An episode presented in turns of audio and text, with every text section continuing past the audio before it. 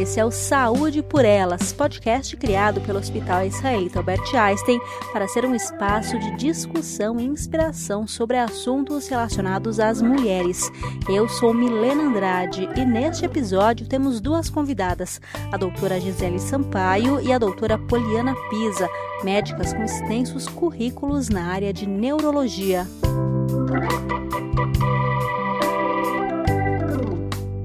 Doutora Gisele Sampaio tem 44 anos e já foi gerente médica da neurologia do Einstein. Hoje atua como pesquisadora e professora.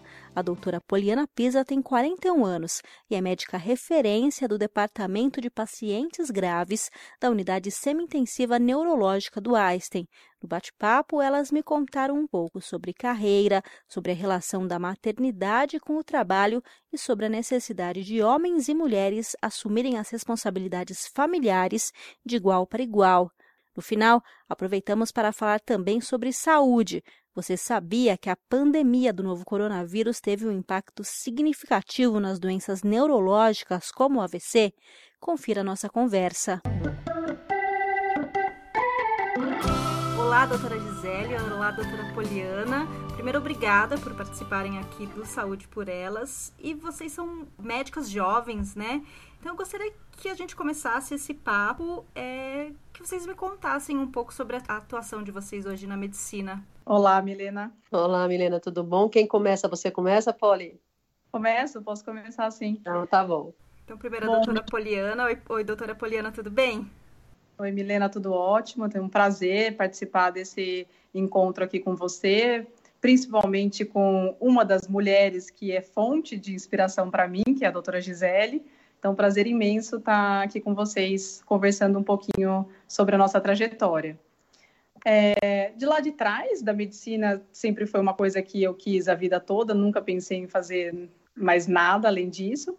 Então, foi uma coisa fácil, tranquila para mim a, a, entrar nesse mundo da medicina, decidir a medicina. Então, é uma coisa que eu sou extremamente apaixonada, ainda mantenho isso com muita força. E depois que eu entrei na medicina, a, a parte da neurologia veio bem de forma natural também. Assim, sempre fez muito sentido para mim esse tratamento de uma forma completa é, da pessoa, do indivíduo, do paciente. E dentre as opções muitas que a gente tem para fazer esse tratamento de forma integral, eu achei que a neuro era uma especialidade que juntasse tudo isso é, a parte de estudo, que eu sempre gostei muito de estudar, com a parte integral do, do funcionamento do organismo todo, né, da, da conjuntura toda. E é, dentro da neurologia, eu fui fazendo, é, fiz pesquisa também, estou terminando o doutorado agora. Cheguei a morar nos Estados Unidos é, por dois anos, pago aqui pelo hospital, pela, pela parte de pesquisa do hospital. Fiz o doutorado sanduíche lá nos Estados Unidos, na, na Harvard, mesmo lugar que a Gi também ficou. E para cá, quando eu voltei, eu gosto demais do ensino, das aulas, então participo ali da preceptoria dos alunos, dos residentes, e faço meu consultório aqui no hospital. Fico praticamente o dia todo aqui no Einstein. Doutora Gisele, tudo bem?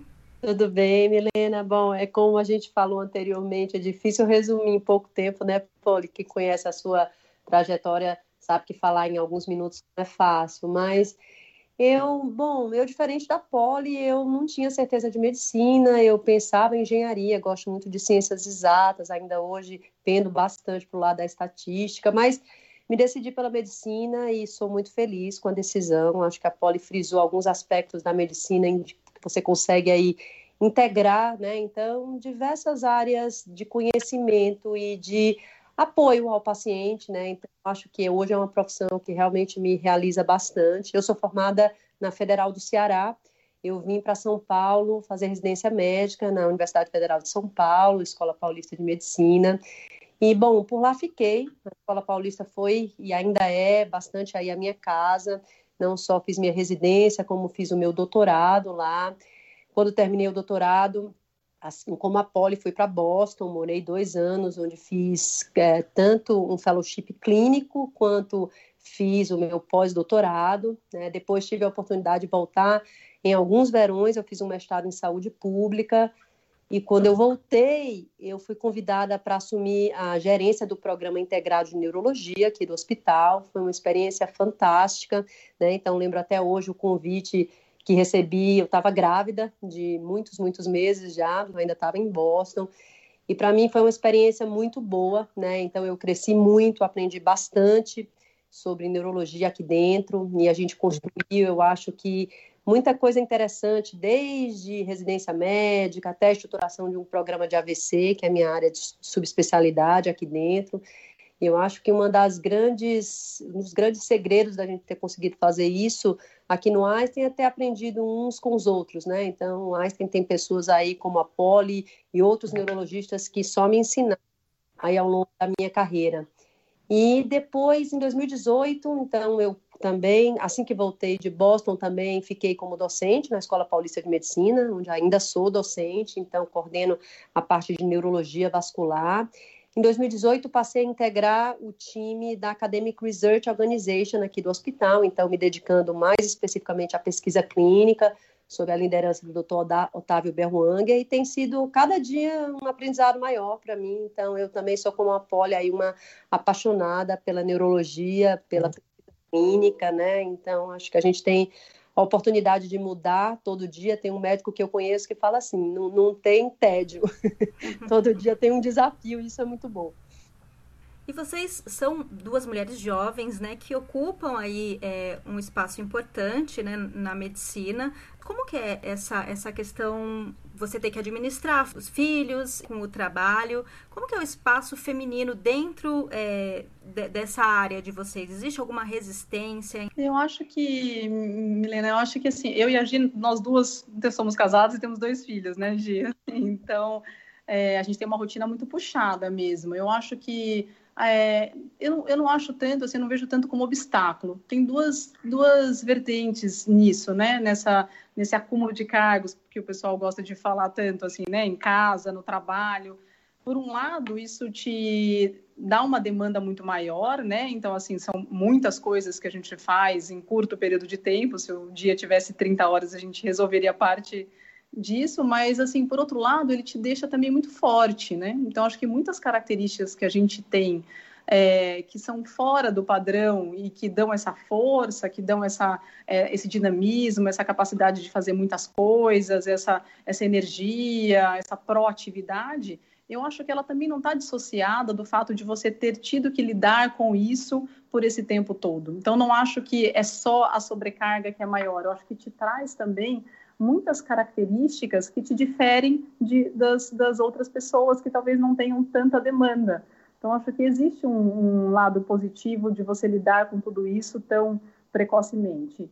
É, mas é claro que você tem que estar sempre vigiando se uma coisa está tomando muito mais o espaço do que da outra, né? Assim, a questão das crianças, dos filhos, do casamento, você tem que sempre estar tá olhando se não está pesando muito um lado a mais para que aquilo fique em equilíbrio, uma coisa quase que diária, né? Doutora Poliana, você tem dois filhos. Quais as idades? Eu tenho o Tiago, que tem sete anos, e tenho a Bruna, que tem nove anos. E tem um cachorrinho Border Collie, que fez um ano essa semana. que é outro, o terceiro filho. É o terceiro, literalmente. E doutora Gisele, você tem dois filhos também? Eu tenho, Milena, eu tenho dois filhos e gostei de ouvir essa versão da Poli, sabe? Eu acho que a gente vive um mundo que é um mundo muito mais aberto ao feminino do que, por exemplo, o mundo que a minha mãe viveu. Então, assim, eu confesso que eu sou de uma família de três mulheres, nós somos três meninas em casa e eu, obviamente, alguma outra dificuldade, eu acho que mais pela condição, como a Polly disse, assim, da maternidade do que por qualquer outra coisa. Eu acho que a neurologia, ela é uma especialidade que foi durante muito tempo muito masculina. Mas eu acho que a entrada da, da mulher na neurologia, ela foi muito bem recebida. A mulher, ela é detalhista, né? Então, ela tem paciência de escutar. Isso na neurologia é, é muito importante, né? Então, acho que sim, são aspectos que eu acho que contribuíram para o crescimento e para a gente hoje ter tantas neurologistas que são fantásticas, que também ocupam aí lugares importantes no Brasil e no mundo, né? É óbvio, se a gente disser que é 100% de igual para igual, eu acho que ainda não é.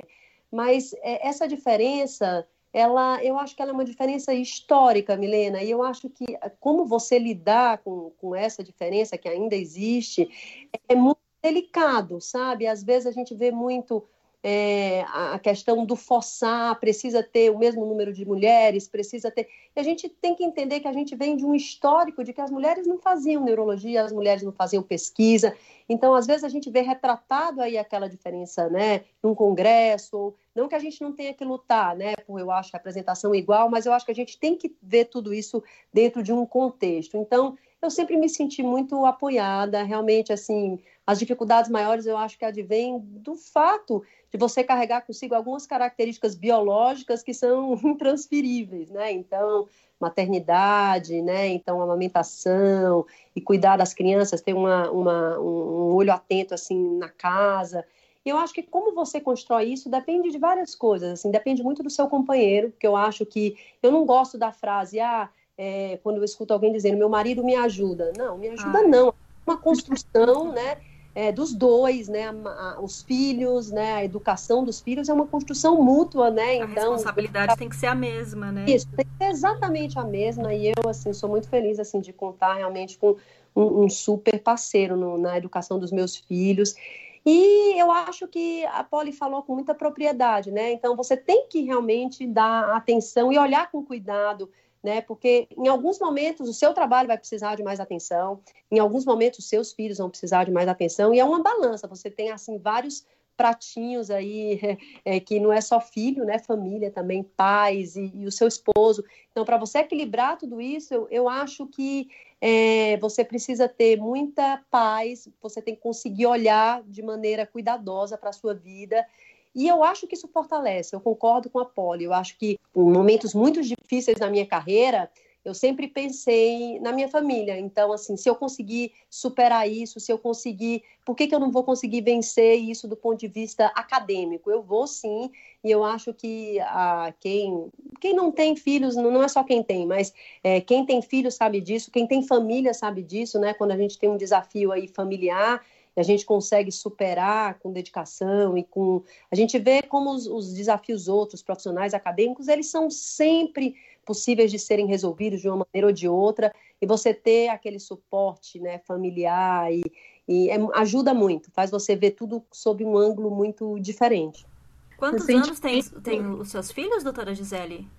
Eu tenho o Pedro, que tem 10 anos, e tenho o Guilherme, que tem 5. Eu tenho dois meninos. O meu mundo é bem masculino em casa. Doutora Poliana, ia falar alguma coisa? Ia completar? Ia. Me lembrou uma coisa que aconteceu há umas três semanas atrás, mais ou menos, que um colega nosso, é, numa rodinha aqui do, do hospital, ele falou assim, tem filho pequeno também, ele falou assim: eu só não publico no New England, que é a principal revista médica, né, mundial, uhum. porque eu tenho dois filhos. Eu falei: pois é, mas a doutora Gisele tem dois filhos e publicou o mês passado. Ou seja, não é desculpa. Exatamente. É, a Gi, é, a gente, eu falo isso para ela muitas vezes, então não é nem da nossa conversa ela, ela, eu brinco com ela que ela aumenta muito o mercado, né? O valor de mercado, porque assim, ela essa competência toda inquestionável técnica e ela publicou recentemente nessa revista que assim poucos brasileiros dá para contar na, nos dedos da mão os brasileiros que conseguiram publicar nessa revista quanto mais no impacto que ela publicou né? Num trabalho tão bonito e ela tem filhos, ela dá atenção, ela conversa é, com os pacientes, com os alunos. Então, dá, é possível, sim, né? É, é uma questão de você conseguir equilibrar, mas é totalmente possível. E além de equilibrar, também ter esse apoio, né? É, uma rede de apoio, né? A doutora Gisele falou do, do parceiro, né? Do marido. Sim, essa, essa é história que ela falou e é verdade, e eu também, assim, graças a Deus, meu marido também é, trabalha bastante, é médico e faz as coisas junto comigo, né, com as crianças, porque fica essa, fica como se fosse um favor, né? Assim, quando fala assim, ah, não, eu te ajudei, isso que a gente falou, você não me ajudou. Não é uma visita na casa, a casa não é um é favor, né? Exatamente, não é um favor. Então, se nós mulheres hoje trabalhamos muito, né? Nós três aqui é, trabalhamos bastante, então a gente também precisa fazer em conjunto as outras coisas. Isso é muito saudável. É bom que os homens também façam isso. É bom para eles, não é só bom para a gente ou para os filhos. Eles terem esse contato com as crianças, isso está mudando e vai mudar muito mais os próprios relacionamentos, né? Essa, vai ficar tudo muito mais profundo, é, as pessoas vão entender, os casais vão se entender melhor, porque a mulher entende a parte do trabalho, as reuniões fora de hora, as ligações, e os homens entendem também a questão emocional, toda a preocupação. Então, isso acaba equilibrando muito mais o casal do que como era muito antigamente, em que cada um fazia aquela sua parte e um não tinha entendimento sobre o outro, né? Sobre o que acontecia na rotina do outro. Bom, primeiro agradeço as palavras da Polly, ela sabe eu tenho uma admiração enorme por ela também e, e realmente a gente não convive tanto, mas olhando o casamento dela com o Felipe, a gente entende bem de que aquilo é uma construção e que é por isso que dá certo. Eu acho que essa tua visão realmente de que quando você constrói em conjunto, né, as coisas ficam mais fáceis. Um dia você vai estar mais frágil, outro dia o seu esposo vai precisar de você, e isso fortalece as crianças. Eu acho que cria pessoas melhores, né? Então, quando a gente vê a maneira como a gente educa nossos filhos hoje, de entenderem né, a, o posicionamento tanto do homem quanto da mulher na sociedade, eu tenho muita fé de que a gente vai ver um mundo melhor mais na frente, sabe? Eu acho que essas crianças aí exemplos que são exemplos muito diferentes do, dos exemplos que a gente teve. É, e até digo que na minha casa eu tive um exemplo muito parecido ao que, eu, ao que eu dou aos meus filhos, porque a minha mãe, apesar de ser de uma outra geração, sempre trabalhou e, e sempre foi tudo muito dividido. E mudando um pouco de assunto, a gente está no meio de uma pandemia, né? E essa pandemia, ela afetou a saúde das pessoas além do coronavírus. E eu sei que houve um impacto também na, na área de neurologia. Eu queria que vocês me contassem um pouco qual que é o impacto da pandemia é, na saúde neurológica das pessoas, da população. É, a gente teve em neurologia assim grandes repercussões da Covid né, na, na, nossa prática neurológica. Né? A primeira, e começando temporalmente, foi o sumiço dos pacientes dos consultórios e dos hospitais.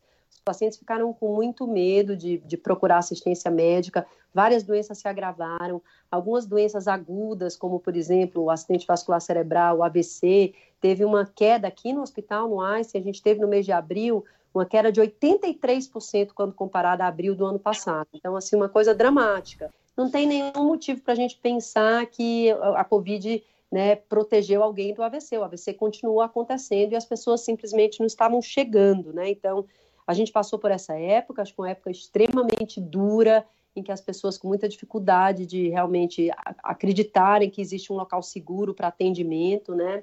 Ou seja, essa primeira onda do desaparecimento desses pacientes agudos significa o quê? Que as pessoas estavam sofrendo do problema em casa, enquanto isso. deveriam estar sendo atendidas, né? Isso. isso. Inclusive, há publicações já brasileiras, o grupo de Joinville publicou isso, assim, da queda né, importante da, do número de pacientes atendidos na fase hiperaguda. Né?